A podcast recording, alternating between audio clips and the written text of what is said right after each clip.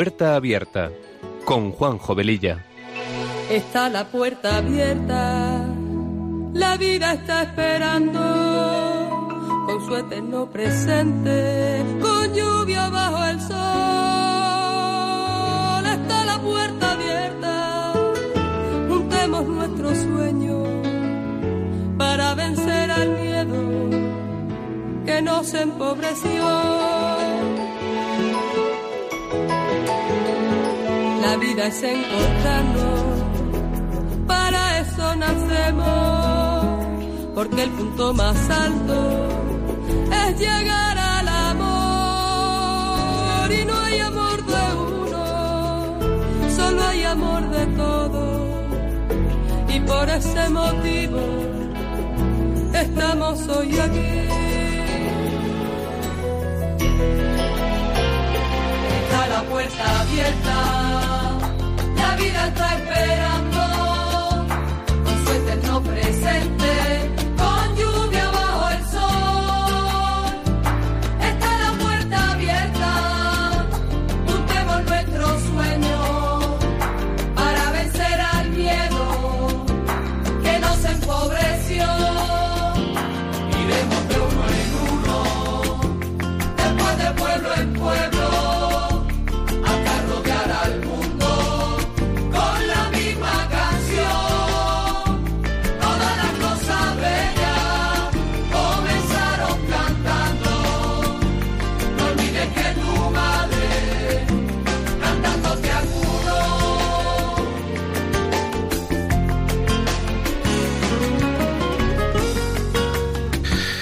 Queridos oyentes de Radio María, muy buenas tardes. Eh, comenzamos este programa de Puerta Abierta que se emite los sábados de 3 a 4 de la tarde con una frecuencia quincenal. Con estos buenos deseos nos ponemos en manos de nuestra Madre María y del Espíritu Santo, para que sean ellos los conductores del mismo y que a través de esta emisora podamos llegar a muchas personas. Nuestra sintonía dice mucho de lo que este programa pretende ser, un espacio que sea una puerta abierta a temas actuales y acompañado de buena música porque las canciones ponen palabras a aquello que sentimos y que no podemos o no sabemos expresar. Y todo esto dentro de un ambiente distendido en el que también podamos compartir la palabra de Dios. Pasada la primera media hora del programa, abriremos nuestras líneas para charlar con vosotros y recordaros que tenemos un correo electrónico para vuestras consultas y comentarios, puerta abierta a todo en minúsculas y seguido. Y como dice nuestra sintonía, está la puerta abierta a la vida. La vida nos está esperando porque no podemos tener el cielo y el infierno a la vez. Cada día es nuestra propia elección. Y sin más preámbulos, empezamos.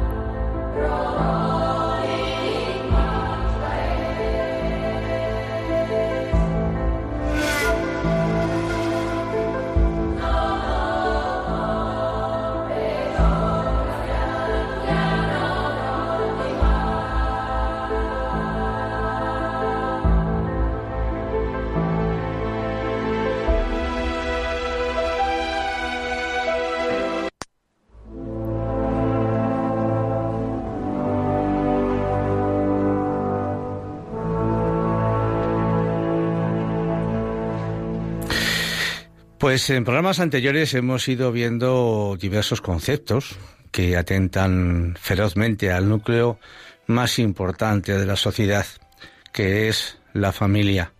Porque si la familia se destruye, se destruye la propia sociedad. Por eso todos los días se producen atentados de todo tipo contra ella a través de diversas situaciones y actuaciones que cada día podemos comprobar.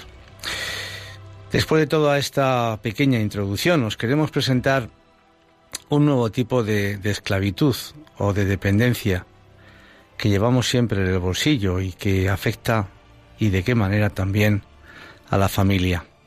Siempre la familia como protagonista. Esta dependencia no provoca aún ni la alarma ni el rechazo social de las adicciones tradicionales como el alcohol o las drogas. Sin embargo, los expertos alertan con creciente preocupación sobre ese tipo de dependencia, que no está asociada al consumo de sustancias, sino a hábitos de vida relacionados con la tecnología. Sus efectos ya causan problemas de salud pública en niños y en mayores, conflictos familiares e incluso muertes. Es la cara oscura del progreso tecnológico, las nuevas adicciones. Hoy vamos a hablar del uso de los teléfonos móviles, un producto de nuestro tiempo que se nos ha ido colando en nuestras casas poco a poco y que hoy están presentes en casi todas ellas.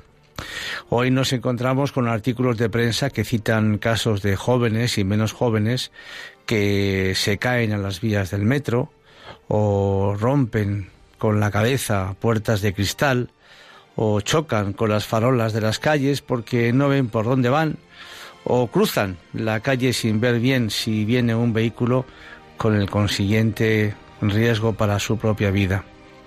Porque el problema es que mm, van embutidos y concentrados en su móvil.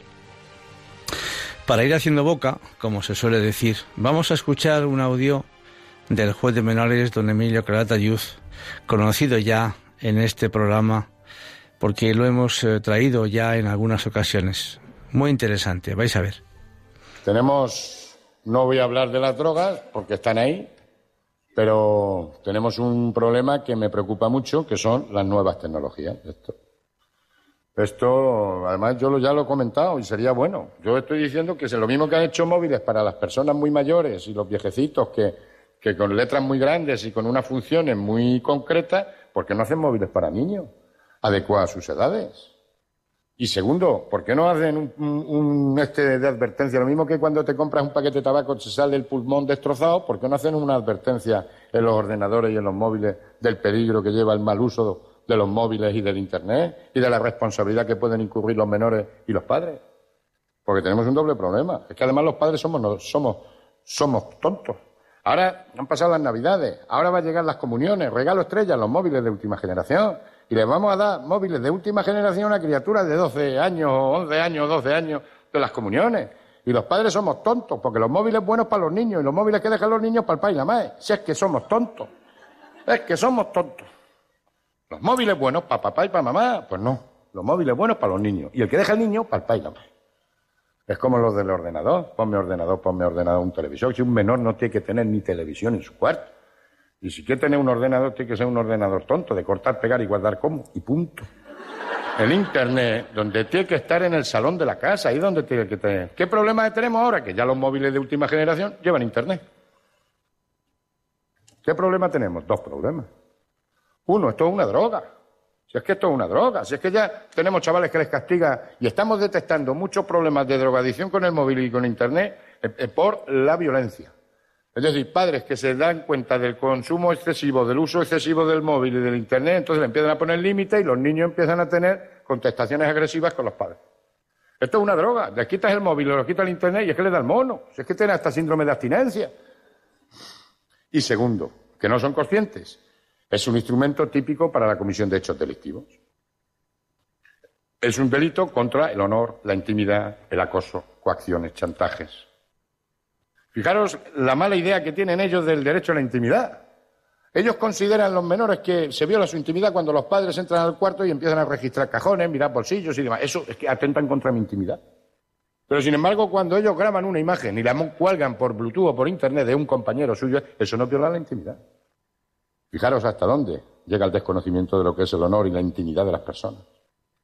Es un delito típico de clase media, media alta. Y va más. Pues eh, muy clarito, ¿verdad? Este hombre, quiero recordar que es decano de los eh, jueces de menores de Granada. Y, y, la verdad es que han pasado por sus, por sus manos por su juzgado eh, casos de jóvenes, que es lo que él trata principalmente, con cantidad de problemas. Y obviamente la experiencia de los últimos años con ese tema eh, le hace hablar como habla naturalmente, ¿no? Porque el móvil es para muchos una extensión de sí mismo y cumple y amplía las funciones que antes tenían otros aparatos, como relojes, alarmas, calculadoras, cámaras fotográficas, agendas y un largo etcétera. Y con esta variedad de usos no es difícil caer en la adicción, en el consumo desmedido que, como explican múltiples estudios, están cambiando nuestras relaciones sociales e íntimas, dentro y fuera de nuestros hogares. Cada vez es más usual que en una fiesta o reunión de amigos, por ejemplo en una cafetería, pues si hay cinco personas en la mesa que han quedado para tomarse un café o un refresco, pues tres de ellas estén hablando y sonriendo con el móvil sin ni siquiera mirar a los que tienen a su lado. Han quedado en un sitio para, se supone que para charlar, pero al final están hablando y charlando más con el móvil que entre ellos mismos. Hay estudios que indican que su uso interfiere en la relación matrimonial en muchos casos.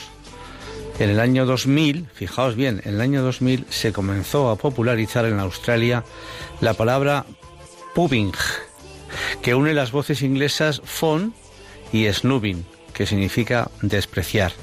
Es decir, sería algo como despreciar con el móvil o a través del móvil. Y definía eso que ya entonces se vislumbraba como un problema en las relaciones contemporáneas, el ignorar a la pareja, al cónyuge o a los amigos por el uso del móvil.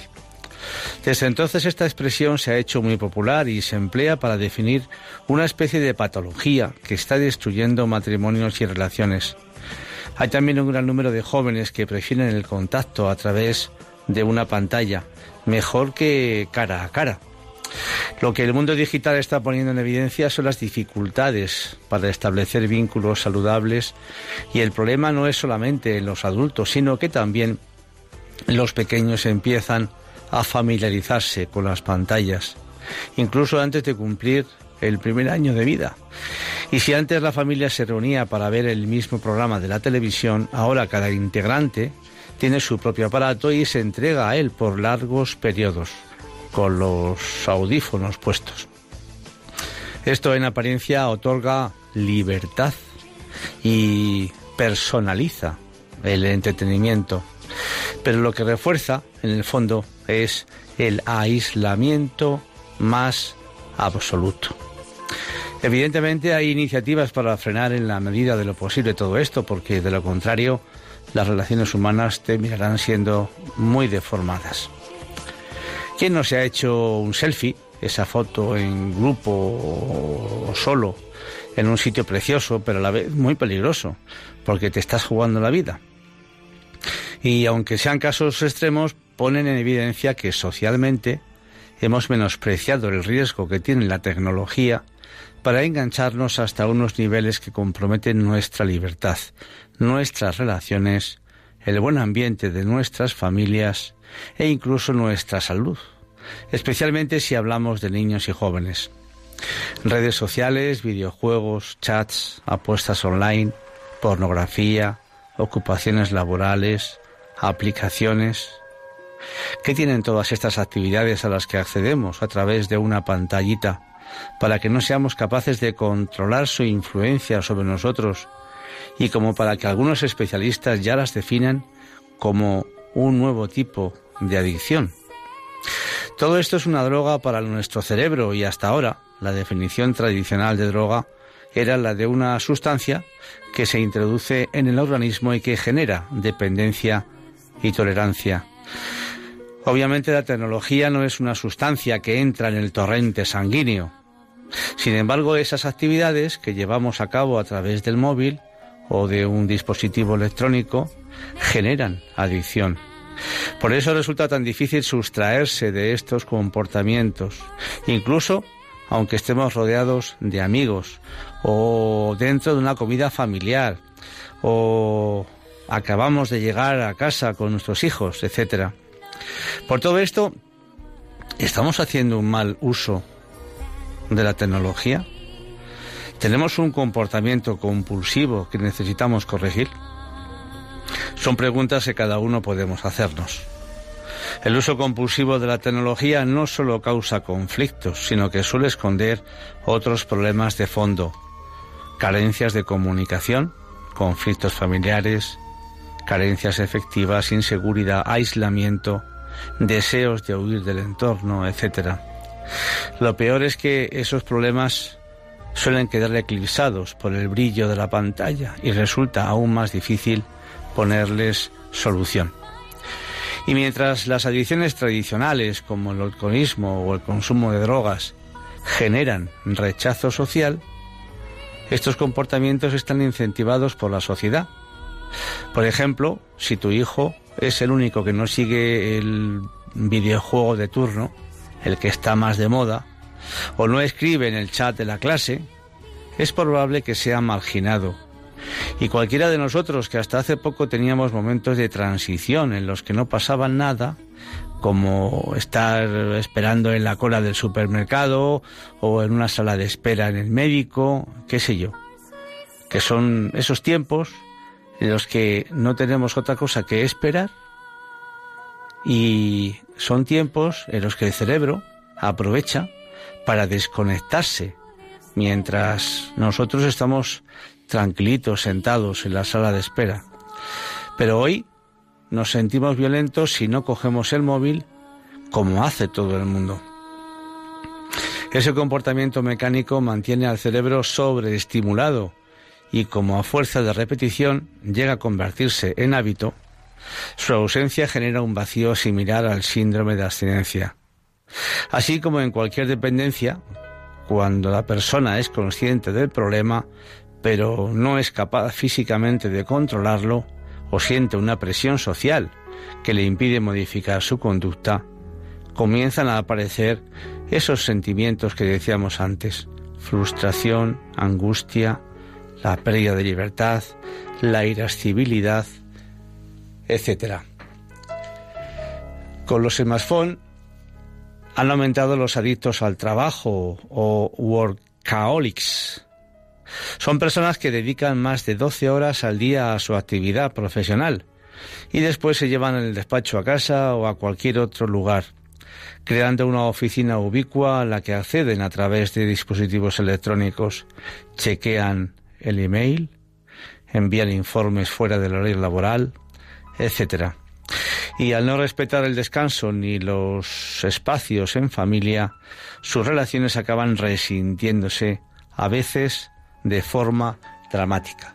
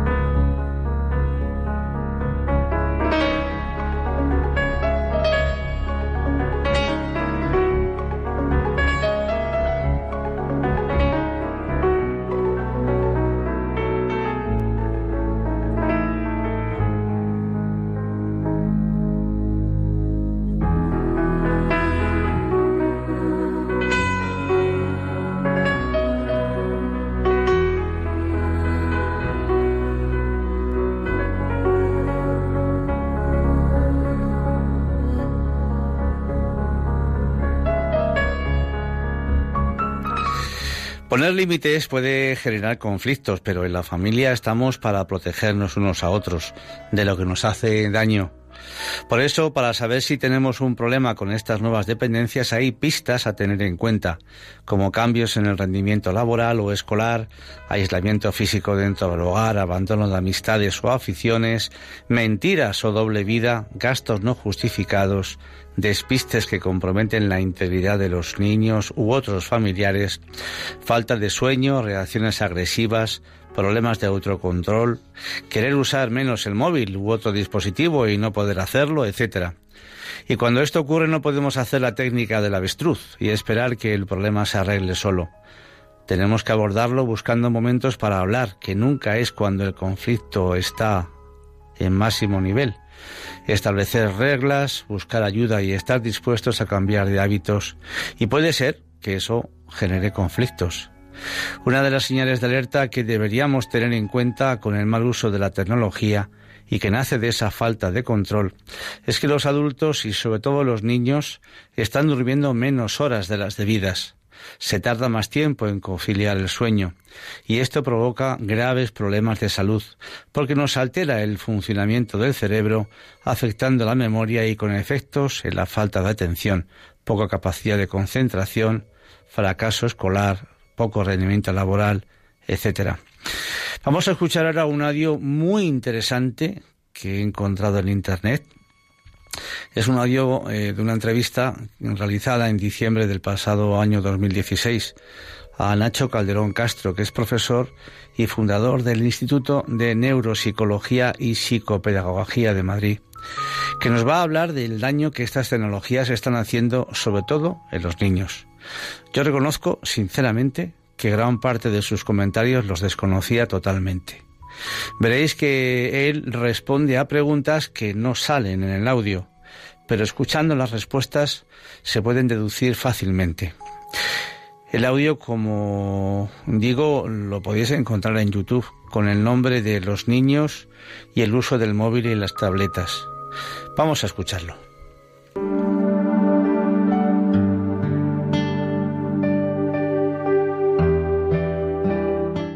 Es una pérdida tan grave la que están sufriendo los niños hoy en día por culpa de las pantallas, de, tiempo de juego, no, de tiempo de estudio, de tiempo de juego, que es gravísimo el perjuicio que les estamos haciendo.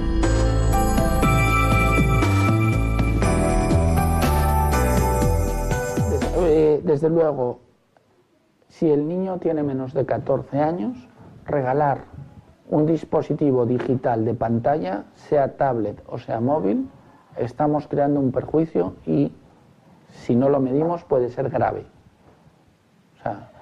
Eh, yo les insisto mucho a los niños, cuando me vienen antes de los 14 años, que lo que más importa para el desarrollo neurológico, para el desarrollo cerebral, lo más importante es el juego. Es lo que mejor desarrolla el sistema nervioso. Y cuando están delante de una pantalla, sea de una tablet, de un móvil o sea de la televisión, están perdiendo tiempo de juego. Y les hago darse cuenta que para cuando cumplan 14 años, aunque no existieran móviles, aunque no existieran pantallas, para cuando cumplan 14 años ya no van a jugar más. Jugamos muy poco tiempo de nuestra vida. Si ese poco tiempo que tienen para jugar, que es vital en su desarrollo neurológico, lo pierden delante de una pantalla, no lo van a poder recuperar nunca.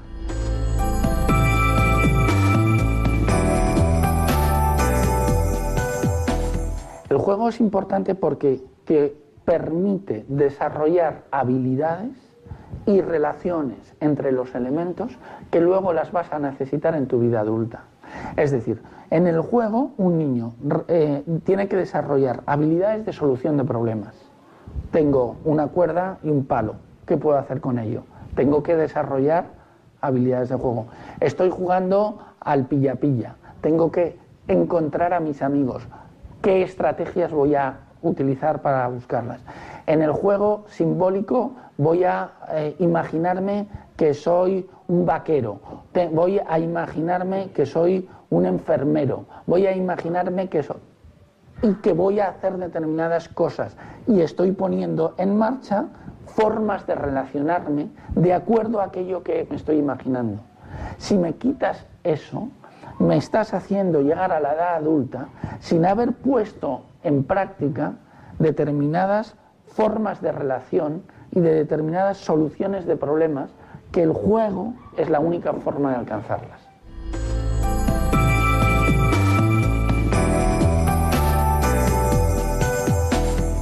Por una razón muy sencilla, eh, porque tienen enormes posibilidades educativas. Tienen enormes posibilidades de la enseñanza, las tablets y, los móviles. Sí, lo que ocurre es que eh, esas posibilidades, si tuviéramos un poco de paciencia y de imaginación, es muy fácil que las desarrolláramos sin esos elementos también. Pero es más fácil, es más rápido recurrir a la tablet. Y yo no digo que debamos prohibirla del todo, sobre todo en los centros educativos. No, debe ser un elemento más, pero no debe ser el único elemento. Si como elemento aislado puede ser útil, pero de vez en cuando. Lo que no podemos hacer es solamente enseñar a, leer eh, a través de la literatura, no, tienes que enseñar a leer de, de enseñando otras, haciendo muchos juegos. ¿vale? Lo que no puedo hacer es enseñar matemáticas solamente con una calculadora. Tengo que tener muchas herramientas. Lo que no puedo hacer es enseñar a partir de ahora solamente a través de un dispositivo electrónico de pantalla, porque entonces estás arruinando la educación.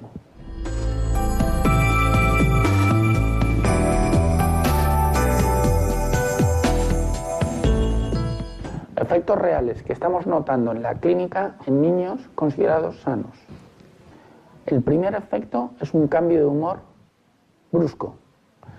Niños que han tenido una infancia más o menos normal, aparece una tablet o un móvil en su vida, dejan el juego y comienzan a ser más agresivos hacia el entorno, seguro que más agresivos hacia sus padres, pierden la capacidad de juego y por tanto pierden empatía, cambia mucho el humor, punto uno. Punto 2. Dificultades para conciliar el sueño. Las tablets y los móviles, como emiten un tipo de luz que se llama luz azul, tiene un efecto similar al de la cafeína en el sistema nervioso y hace que aumenten los tiempos de vigilia. Por tanto, los niños están tardando más en conciliar el sueño, duermen menos y consecuentemente le tienen menos atención, porque lo, que más afecta a la atención es la falta de sueño, al margen de que además la luz azul tiene un nivel de estimulación a nivel del sistema nervioso tan alto que el niño va a requerir ese tipo de luz para mantener la atención. De tal forma que cuando el niño esté delante del profesor, como el profesor no, no emite luz azul, le va a costar atenderle y va a estar a otras cosas y se va a distraer con mucha más facilidad. Las tablets y los móviles están provocando déficit de atención con hiperactividad.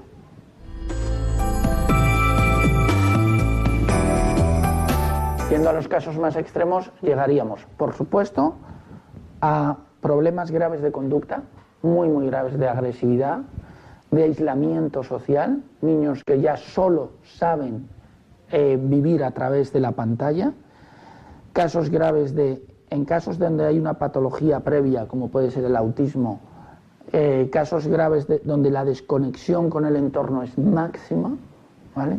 Y, problemas, mm, y problemas de aislamiento muy, muy graves.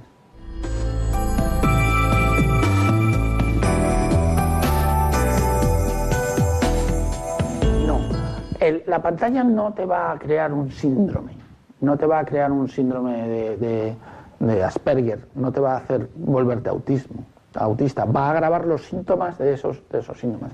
Pero en personas que a priori no son diagnosticables de nada, que no tienen una patología determinada, sí va a generar problemas de conducta que en su grado máximo van a ser diagnosticables, de aislamiento social, de agresividad, sí, claro.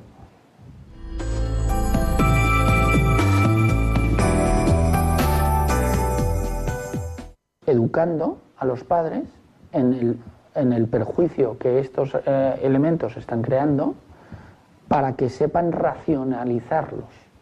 ¿Cuál es el nivel racional? El nivel racional es el uso de pantallas tipo móvil o tipo tablet exclusivo para educación, para enseñanza. Y hasta entonces, nada más. Y eso es lo racional. Frente a, a esa postura existe siempre la posición de, ya, pero es que están en la sociedad y no puedes prohibirlo porque el niño se va a convertir en un niño raro.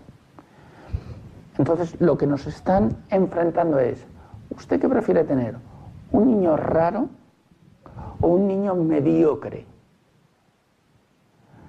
Si por raro se entiende un niño que no ve la pantalla y que lee, que no lee la pantalla y que juega, que no está absorto en la pantalla y por tanto tiene una relación normal con los demás, yo quiero que mis hijos sean raros.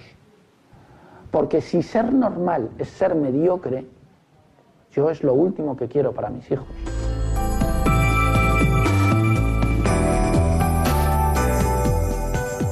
En Estados Unidos el uso de, las pantallas ha alcanzado unas proporciones absolutamente increíbles. Increíbles quiero decir que aquí un niño está en promedio, las últimas estadísticas es dos horas y media delante de la pantalla a diario, en promedio. En Estados Unidos superan las cuatro horas y media en promedio diarias. En, eh, México, que tengo el placer de trabajar con mucha población de, México, en México no es nada raro, más aún diría que es raro que un niño de seis años no tenga su propia tablet. Los niños en México alrededor de los 2, 3 años, todos tienen su tablet y es muy probable que con 6 ya. Y estoy hablando de todos, quiero decir, de niveles socioeconómicos bajos tienen tablet. Los niños de 6 años son introducidos a la pantalla mucho antes y abusan de ella mucho más eh, por su cercanía con Estados Unidos. Eh, están muy influenciados ahí. En España nos estábamos salvando. los padres hasta hace muy poco tenían muy claro la cifra de antes de los 14 años un niño no debe tener móvil. Y más o menos se estaba manteniendo. Hoy en día, desgraciadamente, el teléfono móvil y la tablet está siendo el regalo estrella de la primera comunión, alrededor de los 8 o 9 años, y me temo, mucho me temo, que incluso está bajando.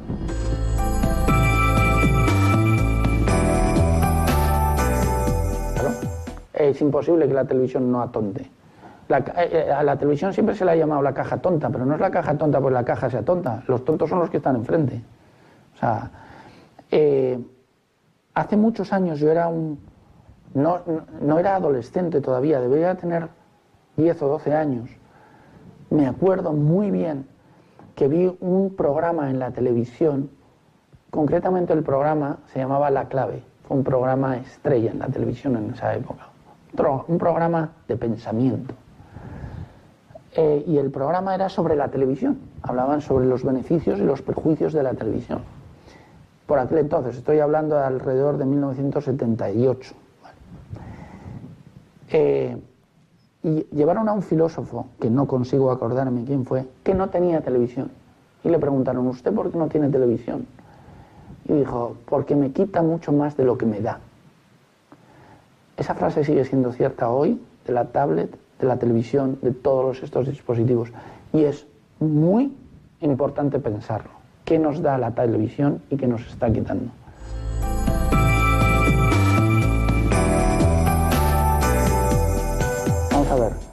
Eh, llevo años eh, con una campaña intentando convencer a los Reyes Magos de que el máximo que puede soportar un niño de una manera sana son cinco regalos en total en todas las navidades. El máximo que puede soportar son cinco. Si superas el número de cinco regalos en total, incluyendo los regalos que dejan en casa de los abuelos, que dejan en casa de los padrinos, que dejan en nuestra casa, que dejan en... Si superas el número de cinco, el niño va a desarrollar un síndrome que se llama el síndrome de me lo merezco todo. Y el síndrome de me lo merezco todo genera niños que son bastante difíciles de soportar. Y es muy grave, es una lástima porque los niños en general son deliciosos, son muy agradables, son muy divertidos. Pero cuando desarrollan el síndrome de me lo merezco todo porque los reyes les han traído más de cinco regalos, ya no son tan simpáticos, ya no son tan divertidos y ya no son tan agradables. Es una lástima.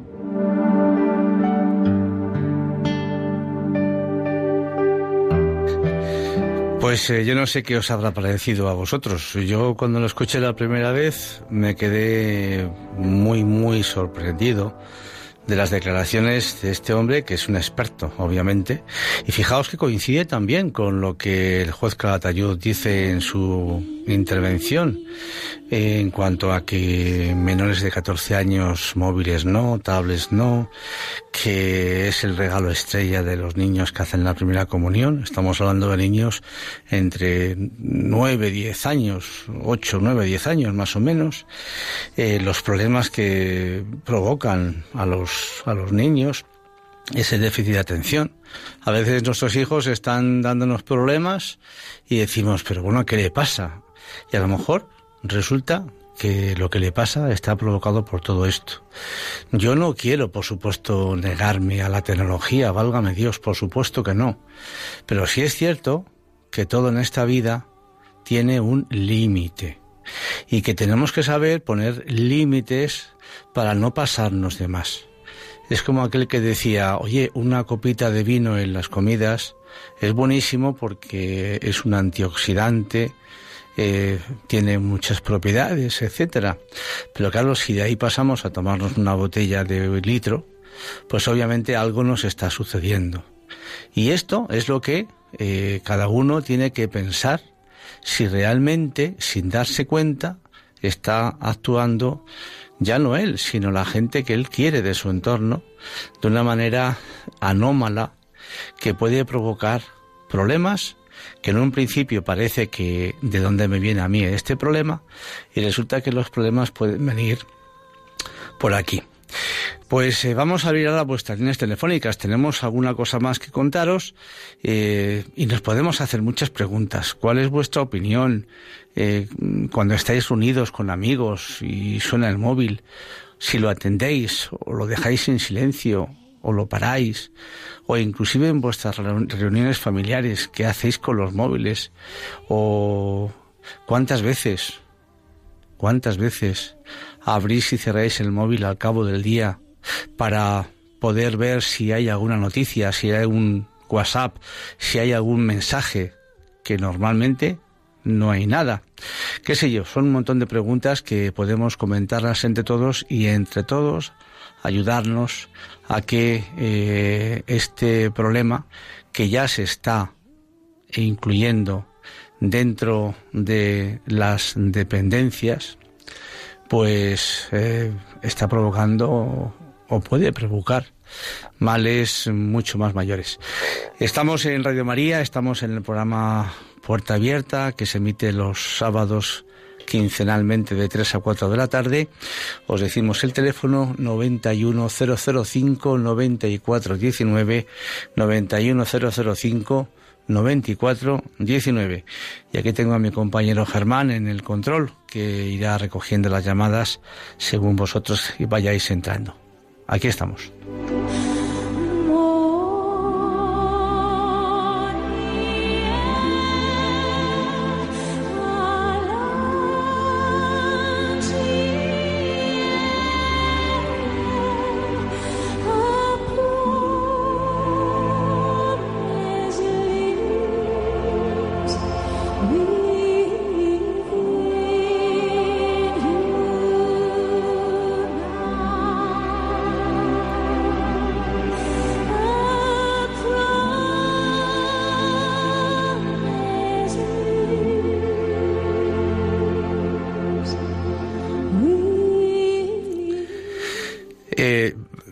Chascarrillo. Anoche preparando el programa, no sé por qué, se me ocurrió pensar en la última cena. Y no sé por qué me imaginaba a nuestro Señor Jesús con sus doce apóstoles en una mesa, como cualquier día, cualquier domingo que nos podemos juntar la familia a comer. Y me imaginaba por un momento la tontería de que cada uno tuviese su móvil Jesús, desde luego, seguro que no lo tendría encendido, pero que los apóstoles, pues los discípulos estuviesen allí cada uno con su móvil, viendo de vez en cuando si les entraba un WhatsApp o un mensaje.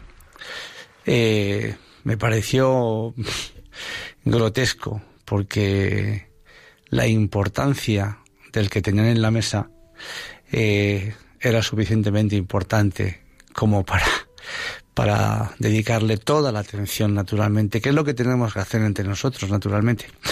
Pues vamos allá. Eh, tengo aquí a Hugo de Madrid. Adelante, Hugo. Buenas tardes. Hola, buenas tardes, señor Velilla. Encantado de volver a, hablar con usted y que Dios le bendiga. El programa es de una calidad excepcional, vamos, no se encuentran programas como el suyo. Qué pena que solo lo tengamos 15 días. Con respecto al, teléfono móvil, creo que únicamente, bueno, excepcional, vamos, el programa de principio a fin, usted y también la persona que ha puesto. Muy amable. sí. Y bueno, lo único que creo que las ondas que produce el móvil no, no se ha hablado nada acerca de ello. Se ha investigado y yo no sé si nos están ocultando de que no pueden, puede que no sean tan buenas para, digamos, para nuestros cerebros, las ondas que emite el teléfono móvil. Las antenas de los móviles, ¿verdad? Que están en los edificios, por ejemplo. Eso, por ejemplo, por un lado. Y yo, bueno, en realidad yo tengo ahora mismo un teléfono de aquellos antiguos, ¿sabe ustedes? Esos de los de prepago incluso, que yo creo que me van a echar porque, vamos, pues, gasto, gasto dos euros al mes, imagínese. Vamos, yo ya, yo me bastaron seis meses para tener un smartphone para tirarlo a la basura porque digo, mire, ya vi cómo era el WhatsApp esto, y es que noté que las personas, incluso ocultas con carrera, como que no captaban el mensaje. Al cabo de cinco mensajes no, no se habían enterado y había que repetirle las cosas, las faltas de ortografía que se tienen. Creo que tiene un efecto muy negativo, incluso cognitivo, el, el móvil. Creo que ha hablado también eh, la persona, la grabación que ha puesto también ha hablado. Bueno, en definitiva, que el programa es muy bueno. Yo solo llamaba para felicitarle a usted, también a Radio María, es una maravilla y bueno, pues ojalá le pudiéramos escuchar mm, más a menudo a, usted, señor Velilla, porque enfoca los, los programas también, aparte desde un punto de vista cristiano, pues también muy científico, que no tiene, como decía Santo Tomás de Aquino, no tiene que estar enfrentada a razón y, y fe. La razón siempre es subordinada, la razón que busca la verdad a la fe. Y bueno, nada más que ánimo porque sé que los católicos nos están breando por todas partes. Una vez le, escuché hace unos programas que a usted pues había sufrido, pues nada, hombre, ánimo y firme en la fe, como decía nuestro Papa Benedicto XVI aquí en Cuatro Vientos. Estupendo, Hugo, muchas gracias, muy amable. un abrazo muy fuerte para usted y para todos ustedes. Igualmente, buenas tardes. Eh, Ana Isabel de Coria del Río, adelante. Ah, muy buenas tardes, señor Delilla. Adelante. Pues saludarle y yo quería decir ante todo que yo no tengo móvil. Qué bien. no tengo, soy una persona típica. Lo he tenido de los primeros, he tenido tablet, he tenido, pero como me gusta vivir en la pobreza, entonces yo cuando voy al banco que necesito algo, pues entonces echo mano de mi hija, que sí que lo tiene que tener, porque para los jóvenes yo veo que es importantísimo cara al trabajo, aun los pobres lo tienen que tener, lo mismo que el coche es un medio de vida para ellos, para que le llamen, para estar en contacto y esto. Pero también me ha parecido muy bien que sí hay móviles para niños en el sentido que no son móviles. Mi nieta, que si tiene que venir sola del colegio, tiene como una especie de reloj y entonces su padre la va llamando a ver por dónde va hasta que se encuentra conmigo, con su tía, en fin, que eso sí, pero yo he visto eh, que para mí una de las cosas de no tener móviles es porque fui a una reunión del movimiento cultural cristiano y me hablaron de los niños esclavos del Cortán. Y yo, ante el sufrimiento tan grande de esos niños y, y de muchos otros y de cosas que he visto negativas, porque todo es según el uso, según el límite, según eh, la propia libertad. Y todo lo que me esclavitúe, yo he intentado a lo largo de mi vida de, de quitarme. Mi hijo, desde dos o tres años ya le regalamos un videojuego de aquello de las pistolitas que mataba a los mexicanos y esto. Y entonces yo vi eso tan nefasto, un problema de unas navidades que se trajo un chico aquí, yo lo ponía en el salón para ver lo que hacían los, los chavales. Y, y, nada, no era hora, estábamos para preparar que venía toda la familia, la mesa y todo, y mi hijo, por el mono ese de que el, el amigo se iba, llegó hasta pegarme. Qué lo hice, lo eché con 14 años, porque yo eso inaudito en mí, lo eché, luego vinieron sus primos, fueron a buscarlo, pero hasta eso llegué yo y mi hijo era una balsa. Y después, pues, ahora que está casado, felizmente lo tengo casado por la iglesia, son muy trabajadores, pero viene del trabajo y tiene siempre ese refugio. Entonces yo le digo, el tiempo es la sustancia de que está hecha la vida, dedícaselo a tus niños, a tu a tu mujer, a lo que tú quieras, pero empobrece mucho la esclavitud. Pues yo me quiero quedar, me, me, quiero quedar, Ana Isabel, con la frase que usted acaba de decir. El tiempo es la sustancia de la vida, pero el tiempo que pasamos con los demás, físicamente, mm, mm, en presencia viva, no a través de un móvil. Pues ánimo, Ana Isabel, muchísimas gracias por su intervención. Tenemos aquí a Sergio. Sergio, buenas tardes. Buenas tardes, paz y bien. Paz y bien, ¿cómo estás? Bien, muy muy bien, muy escuchando muy gozosamente. Me alegro. Pues sí, nada, rápidamente para que pasen más llamadas lo más rápido posible, va muy resumido lo que voy a decir, unas palabras. Eh, arcilla, escayola, ocumen, ocumen es una tablita de 3 milímetros, eh, pinzas sueltas, miga de pan, espejos labrados. Eh, esto formaba parte de la educación hace de 40 años hacia atrás y eran trabajos hechos por las manos con niños que al regalarse a hermanos, padres, abuelos, los recuerdan como uno de los regalos más bellos que han recibido en su vida. Eh, ¿Qué hay de esto? Son materiales donados por el Señor a través de la naturaleza en la gran mayoría de los casos y si no, bellamente transformados por la, por la mano humana, por aquello de someter la tierra, ¿no? que nos dice el Señor. ¿Qué hay de toda esta belleza? ¿Qué hay del BBVA, que no es el banco? Es eh, belleza, bondad, verdad y amor. Ahí lo dejo. Muy bien, Sergio, como siempre, muchas gracias. Un abrazo. Abrazo. Tenemos a María de Badajoz. María, adelante. Adelante. Adelante. Dios nos ampare a todos. Igualmente. Dios nos ampare a todos, hijo del alma. Mire, yo el móvil que tengo es nada de ver nada, nada de nada. Y si lo tengo es porque vivo sola y al vivir sola lo necesito. Pero esos móviles que se ve, que si fulano va a tal sitio, que si citrano va al otro sitio, yo eso no lo tengo. Lo único que un móvil para llamar, punto, y nada más. Y no para averiguar cosas que no deben de averiguar. No deben de, no lo quiero, el móvil no lo quiero. El internet tampoco. En mi casa no hay nada. Y punto. Y mi padre, mi padre estuvo en, un puesto muy bueno de telégrafo y en su vida ha tenido nada. Todo de cabeza, de cabeza, que es lo que se tiene que hacer. O sea, que los maestros que se dejen de tantas cosas y que den como se debe de, de, dar las matemáticas de cabeza. Y yo he estado colocada y ha sido de cabeza. Yo no he tenido nada de nada. Pues muy bien. En casa no hay nada de nada. Lo único que hay, a Dios, a Cristo, ese sí que está, ese sí que está.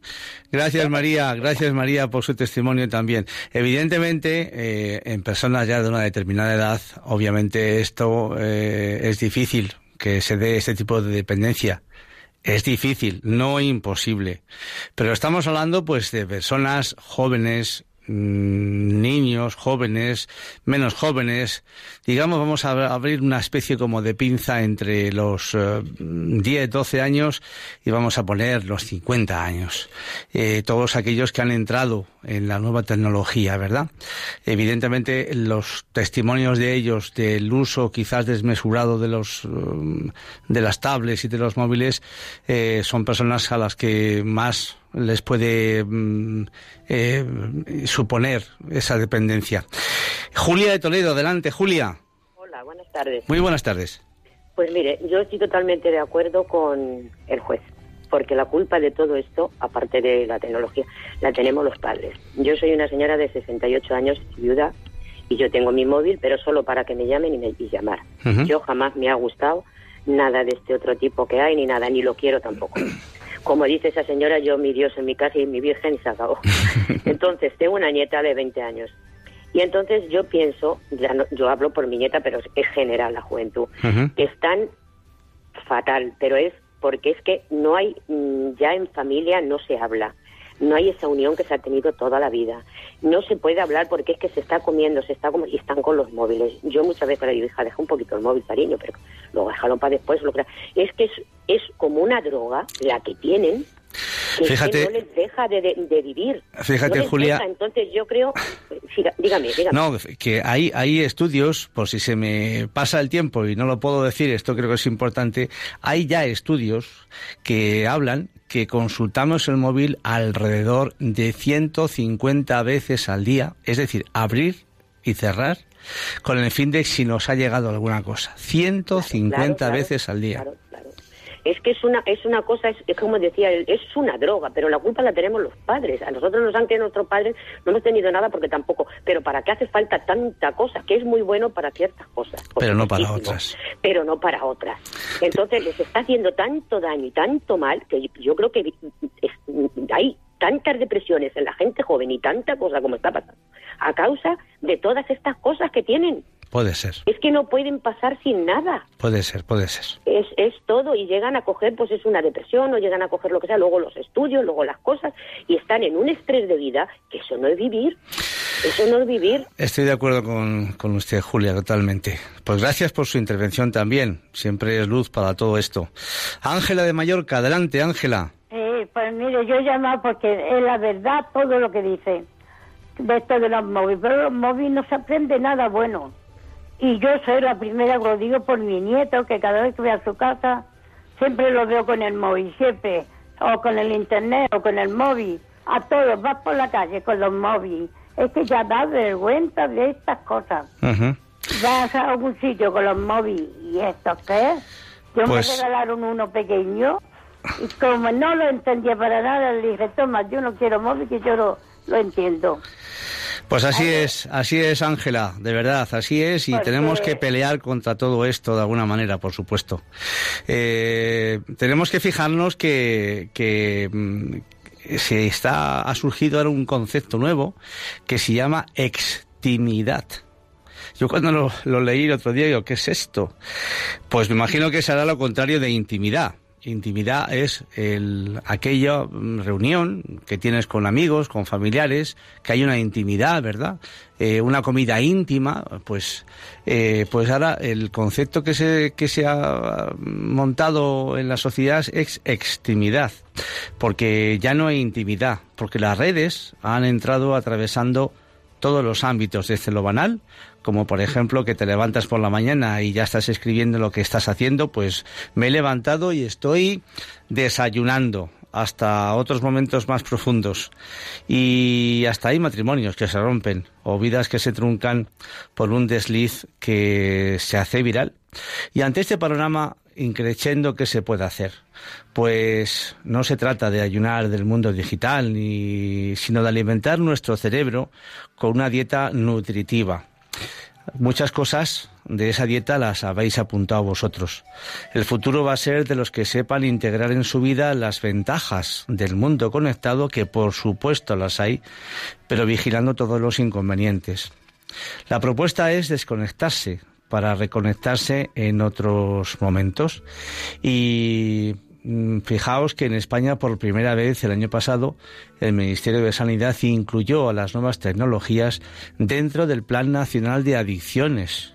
Y en el verano del pasado año 2018 la Comunidad de Madrid comenzó a ofrecer un servicio para chicos de 12 a 17 años con problemas de consumo excesivo de nuevas tecnologías. Este ya es un primer paso para combatir el problema allí donde se pueda estar produciendo. Y yo, en fin, me encantaría que, que, este programa, todo lo que hemos hablado hoy, pues que lo, difundáis entre vosotros. Nosotros desde Radio María, gracias a la Virgen Santísima, que está aquí presente constantemente, eh, pues mandamos pues eh, mensajes, pero obviamente también a vosotros os toca, creo yo, eh, pues airear todo esto, ¿no? Mm, yo reconozco, como decía al principio, que muchos eh, conceptos de lo que aquí hemos hablado hoy yo los desconocía. Pero bueno, si ya salen a la luz, como dice el Evangelio, cuando se enciende una luz, no es para dejarla debajo de una mesa, es para que alumbre a todo aquel que la necesite. Pues esta es mi llamada, que este programa, pues que podáis pedir copias, que busquéis en internet el vídeo, etcétera, para poderos ilustrar todo esto. Pues nada más, eh, el tiempo como siempre se agota rápidamente. Ha sido un verdadero placer estar con todos vosotros y os emplazo Dios mediante al sábado 2 de noviembre a las 3 de la tarde. Y podéis por supuesto seguir enganchados pero buenamente en nuestra sintonía, escuchando a continuación el programa Maestro, enséñanos a orar. Un saludo muy cordial y que Dios os bendiga a todos.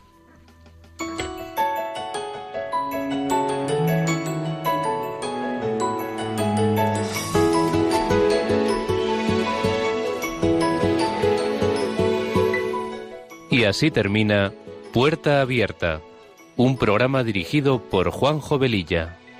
Está la puerta abierta, la vida está esperando con su eterno presente, con lluvia bajo el sol. Está la puerta abierta, juntemos nuestro sueño para vencer al miedo que nos empobreció.